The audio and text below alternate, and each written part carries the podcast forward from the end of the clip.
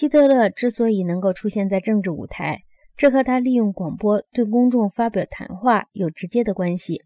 这并不是说电台在播放他的讲话时，把他的思想非常有效地传达给了德国人民。他的思想是无关紧要的。电台给人提供了第一次大规模的电子内报的经验，这就使重文字的西方文明的整个方向和意义逆转过来。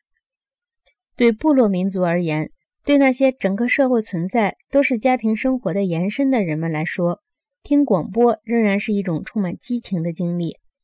高度偏重书面文化的社会，由于长期将家庭生活从属于公务和政治。已经在避免革命的情况下吸收并淡化了广播的内爆作用。对于那些只有短时期的或肤浅的书面文化经验的社会来说，情况却不是这样。对他们而言，广播这一媒介完全是爆炸性的。为了弄懂上述的影响，有必要将书面文化看成是印刷技术。印刷技术不仅使生产和市场机制的整个过程理性化。而且被用于法学、教育和市政规划。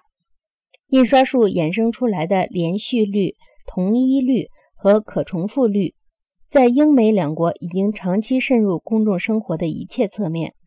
在这些地区，儿童在车上、街上学习识字，看着每一辆汽车、每一种玩具、每一件衣服学习识字。在英语世界形态一致、连续不断的环境中。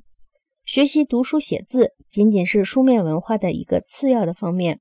对于那些正在努力启动标准化，即通向工作和空间的视觉组织的地区而言，是否重视书面文化是一块试金石。